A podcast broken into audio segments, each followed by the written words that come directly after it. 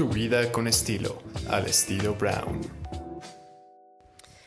Hoy en Al estilo Brown tenemos un capítulo súper especial. A mí me emociona muchísimo hablar de esto. Porque si pensamos en este alimento, es la base de muchos pueblos y nos ha unido por más de 4.000 años. Me parece realmente emocionante hablar del maíz.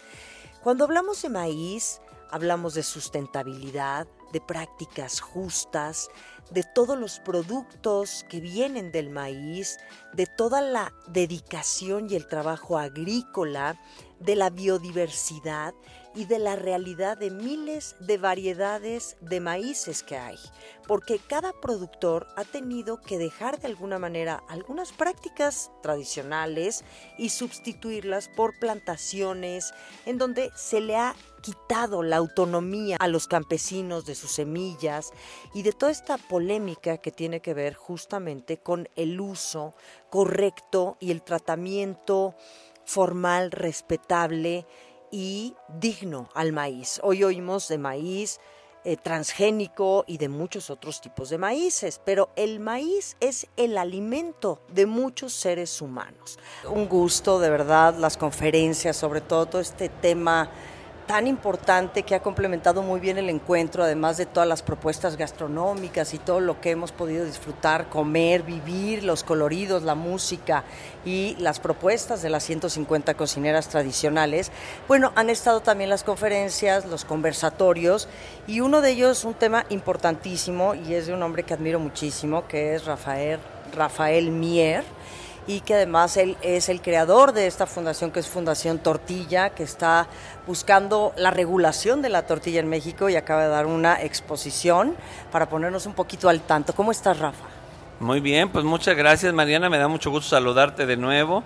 Y pues sí, acabo de dar una charla acerca de el trabajo que estamos realizando en Fundación Tortilla y muchas otras organizaciones de la sociedad civil para impulsar cambios en la regulación de la tortilla de maíz en México. Como tú sabes, la tortilla de maíz es el alimento de mayor importancia en nuestro país. Es la principal fuente de proteína, de energía, de fibra, de calcio. Y por lo tanto es muy importante garantizar que la calidad de nuestra tortilla, nuestras mesas, pues se mantenga y que contenga los nutrientes necesarios para que podamos desempeñarnos como mexicanos, mexicanas. Sabemos que este es un trabajo complejo, Rafa, ya hemos tenido oportunidad de platicar antes, porque hemos hablado abiertamente de que, bueno, pues yo digo que no debe ser cosa fácil, no imposible, pero es una chamba especial porque hay muchísimos productores de tortillas, muchos perfiles de tipo de tortilla y, pues a veces no sabemos ni qué nos estamos comiendo en una tortilla.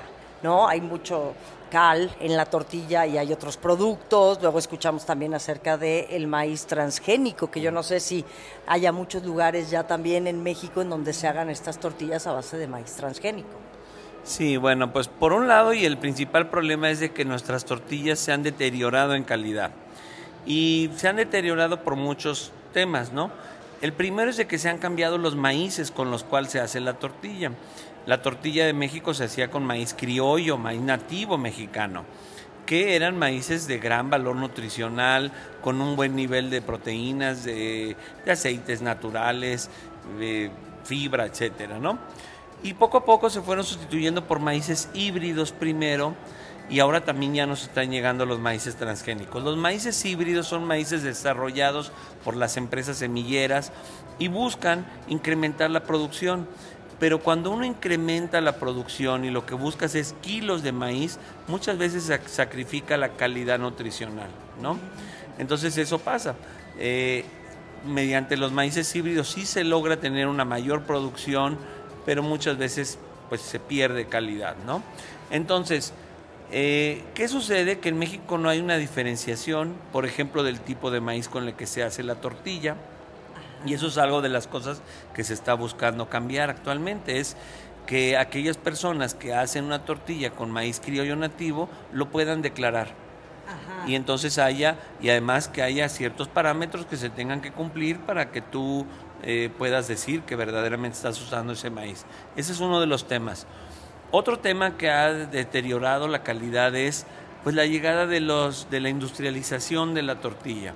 Y ahí llegan las harinas industriales. Estas harinas industriales eh, lo que vinieron a traer es, pues bueno, un sistema fácil de hacer la tortilla, pero que nunca igualó al sistema tradicional en calidad ni tampoco en textura y por lo tanto pues deberían de haber sido consideradas desde hace mucho tiempo como un producto diferente. ¿No? ¿A qué te refieres con esto? Y eso es a lo que estamos impulsando, lo que una tortilla eh, elaborada con harinas, pues es un sustituto de la tortilla. Y entonces lo que estamos buscando es de que haya una diferenciación en nombre, ¿no? Una cosa es la tortilla de maíz nixtamalizado y otra cosa es la tortilla que se hace con harinas de maíz nixtamalizado.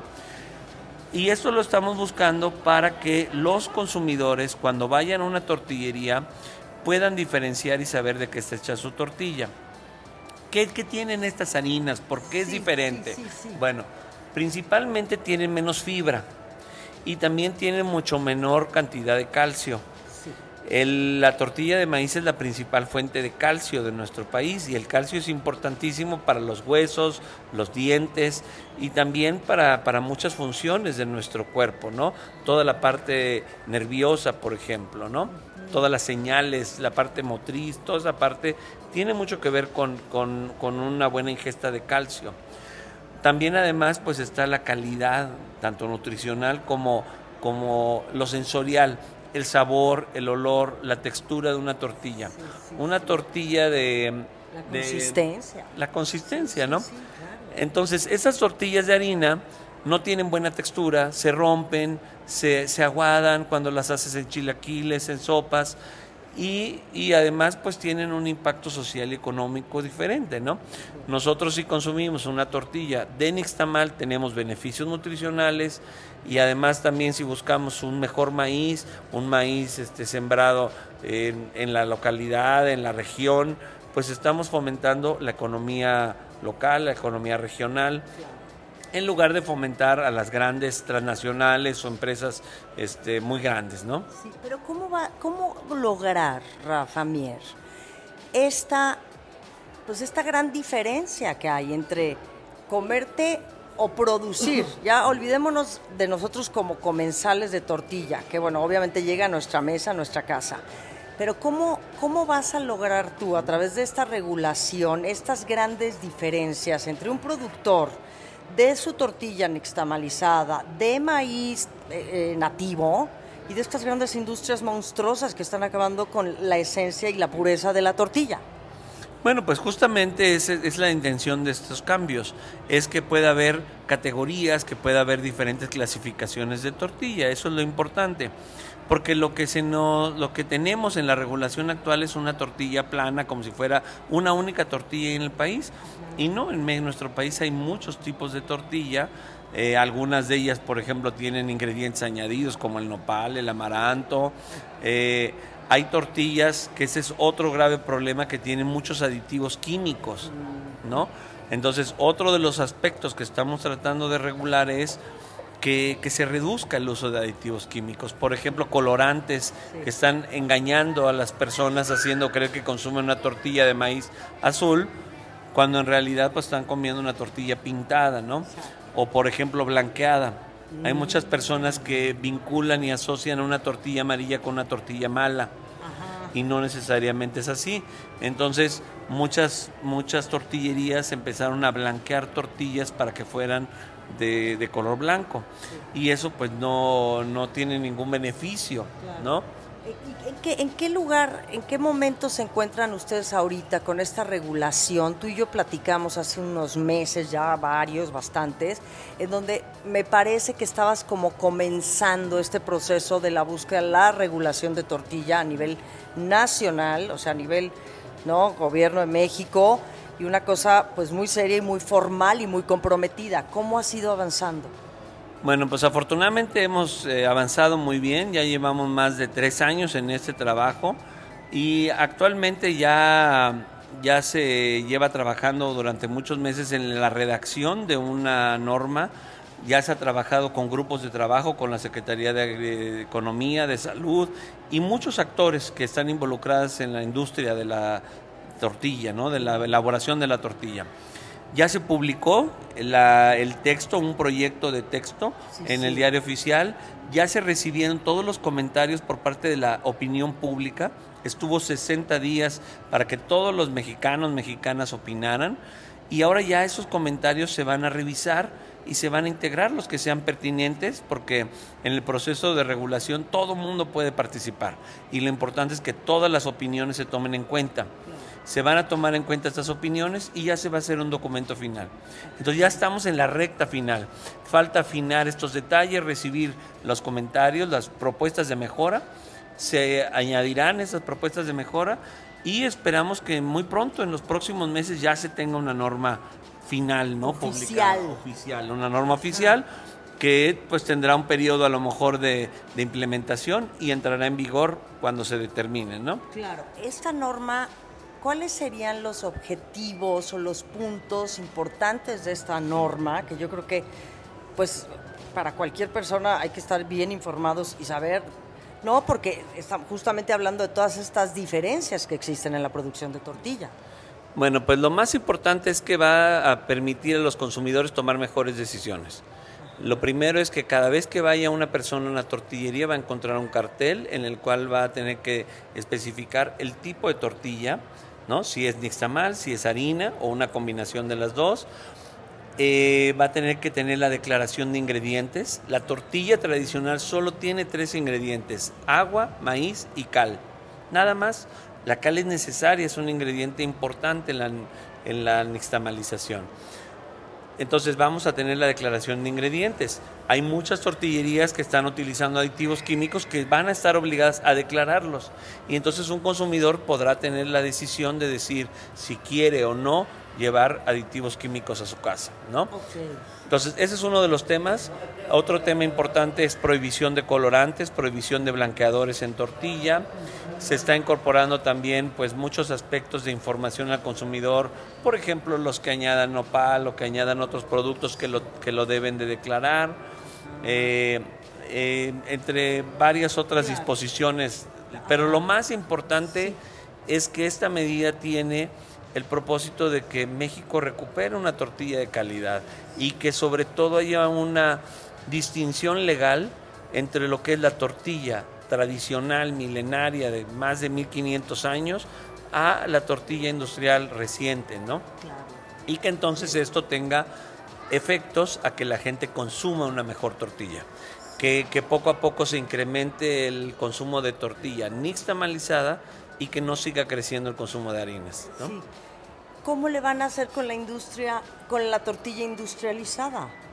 Si, es, si no es nixtamalizada. ¿Cómo? Digo, yo sé que tal vez es una pregunta un poquito compleja, pero vas al súper y te encuentras también las tortillas, como decimos, de bolsita, de colores, con estos ingredientes.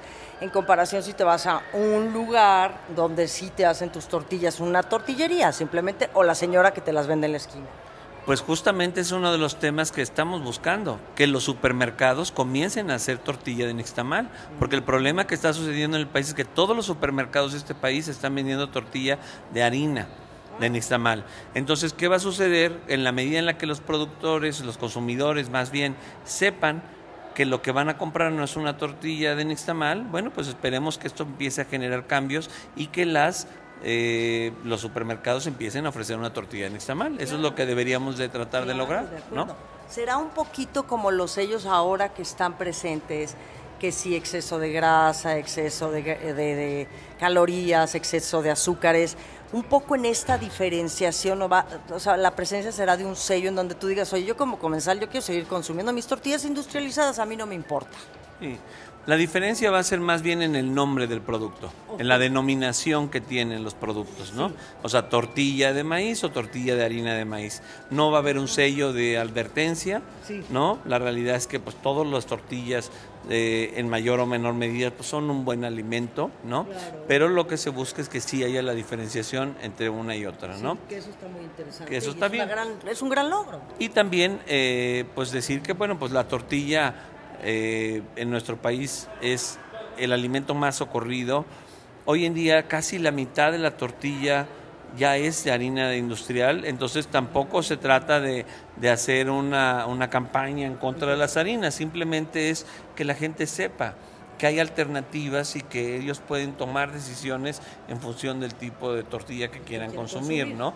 Y, y, que ojalá pues poco a poco vayamos revirtiendo y que el nixtamal crezca, al mismo tiempo también que este tipo de disposiciones incrementen pues la disposición de las industrias a hacer una mejor tortilla y que no tengan diferencias nutrimentales, que no tengan eh, tanta diferencia, ¿no? Sí.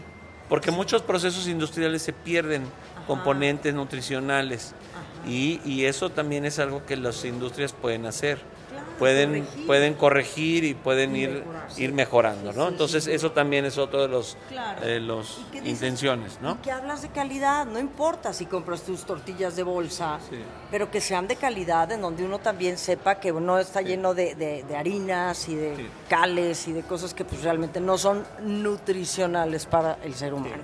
Bueno, y vale la pena decir que también pues hay todo un tema sanitario también. ¿No?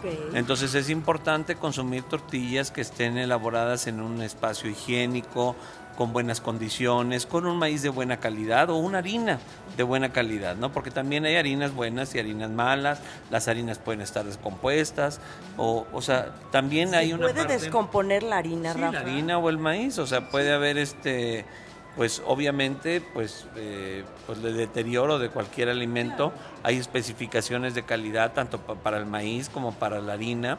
Entonces no solamente es la diferenciación que estamos haciendo, esta norma busca pues que la tortilla sea de buena calidad, que sea higiénica, que esté eh, elaborada de buena manera. Hay recomendaciones pues del manejo del personal, de que se lleven bitácoras, para que pues la gente sepa qué, se produjo en la tortillería, cuántos kilos, qué se procesó, si en alguna ocasión hay algún problema sanitario, que las autoridades, la COFEPRIS pueda identificar qué sucedió, fue este lote, fue estas cosas. Entonces tiene muchas, tiene muchas este, áreas ¿no? que se cubren la norma de la tortilla. Sí. Rafa Mier, y hablando, Rafa Mier, estamos platicando aquí en el cuarto encuentro nacional en el cuarto encuentro de cocineras tradicionales de Oaxaca con Rafa Mir, quien acaba de dar una plática con respecto a esta regulación de la tortilla para quienes acaban de eh, comenzar a escucharnos. Y él, bueno, pues él es el creador, el fundador de Fundación Tortilla, que ya lleva muchos años trabajando en esto.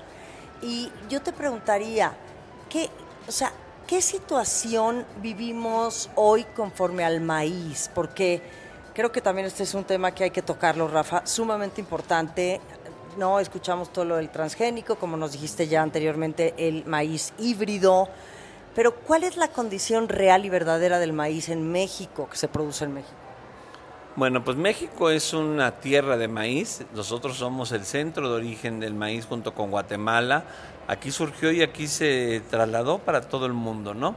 Por lo tanto, pues se convirtió en un alimento de gran importancia para nuestro pueblo. Todavía hasta en la actualidad, pues el maíz es el alimento de mayor consumo. Eh, y además, pues esto se debe a que el maíz es un alimento sumamente versátil, se puede preparar de cientos de maneras, dulces, saladas, eh, agridulces, agrias, eh, tostado, reventado, germinado, etcétera, ¿no? Y entonces, pues gran parte de nuestra cocina tradicional está basada en, maíz. ¿Cuál es la situación actual? Bueno, pues que poco a poco México se ha ido alejando de su cocina tradicional y se han ido incorporando otros alimentos, otros cereales, otros granos, en los cuales pues poco a poco se ha ido desplazando al maíz.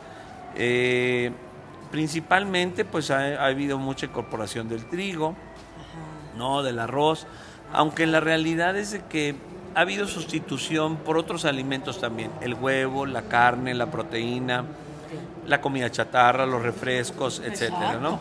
Entonces, hay mucho consumo, ¿no? Por ejemplo, eh, sustituir un atole por, por una Coca-Cola o un refresco, ¿no? o, en vez de comerte un taquito, una tortilla, te comes una maruchan. Exactamente, ¿no? Entonces hay, muchos, hay mucha sustitución de alimentos, ¿no?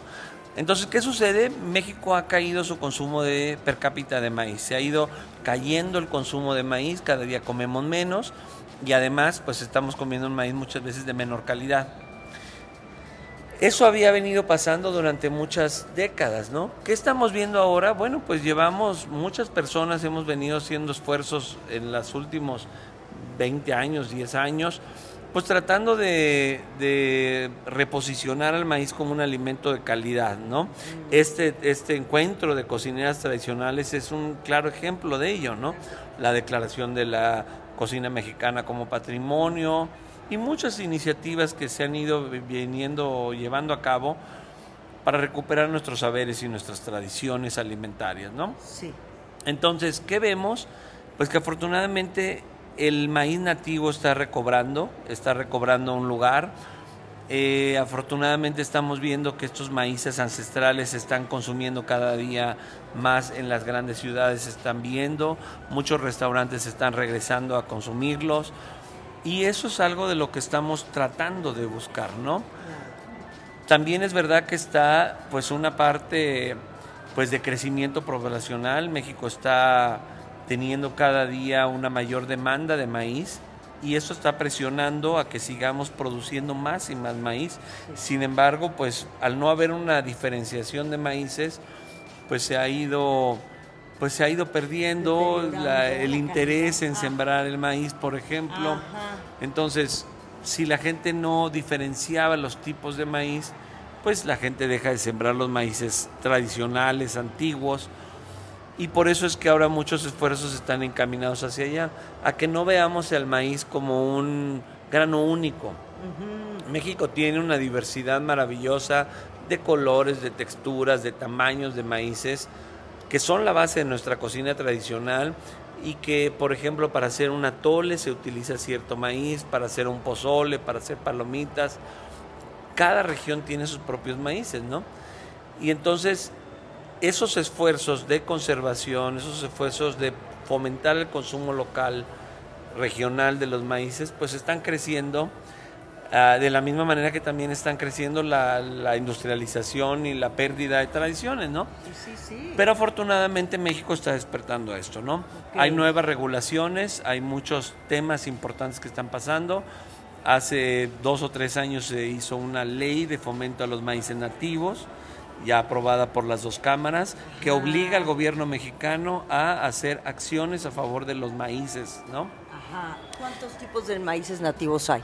Pues tenemos en México 59 razas nativas, de las cuales se desprenden miles de variedades, ¿no? Cientos de variedades. También hay un decreto que, establece que México tiene que ir sustituyendo su consumo de maíz transgénico. Afortunadamente no es mucho el maíz transgénico que se está consumiendo, pero sí se está llegando maíz extranjero, de Estados Unidos principalmente, que está siendo procesado y así convertido en tortillas, ¿no? Es poca la proporción, muy poquito, menos del 1 o 2% de las tortillas será de maíz transgénico, pero preocupa que crezca. Entonces hay una promesa, que, una intención de buscar que se sustituya para 2024 el consumo de maíz transgénico, ¿no? Entonces hay buenas noticias, hay buenas noticias, entonces pues yo creo que eso es lo importante. Obviamente tenemos que seguir trabajando, tenemos que seguir impulsando. La gran mayoría de las tortillas siguen siendo nixtamalizadas en nuestro país. el maíz sigue siendo el principal alimento de México. Seguimos disfrutando tortillas, tacos, tlacoyos, atoles. Entonces, eso, esa cultura, esa identidad, pues no nos la va a robar nadie, ¿no? De acuerdo. Ay, Rafa, de veras te admiro tanto. Qué gran labor haces. Y, bueno, la gente, sé que das cursos, creo que yo quiero ser una de las que voy a inscribirme a tu próximo curso, me interesa muchísimo aprender más, entender mejor, conocer, ¿no? ¿Qué sucede con el maíz? Y, bueno, ¿por qué no nos comentas un poquito también de estos talleres que das, ¿no? Para familiarizarnos más y como mexicanos, pues estar más involucrados en lo que nos corresponde. Muy bien, pues muchas gracias Mariana por tus palabras. Eh, bueno, pues yo damos eh, cursos, talleres, conferencias. Ahorita estamos impartiendo un taller mensualmente. Lo estamos haciendo virtual porque se nos están conectando muchas personas del extranjero también que quieren aprender de maíz. Vamos a comenzar un curso ahorita a mediados de mayo. Podrán encontrar toda la información en nuestras redes sociales. Es un curso que tiene pues eh, el objetivo de dar a conocer, informar pues nociones básicas que todos los mexicanos o cualquier persona interesada en el maíz debería de saber acerca del origen, la diversidad, dónde se produce, qué tipos de maíces hay, cómo se pueden cocinar, qué platillos existen. Eso es básicamente el contenido que, que cubrimos.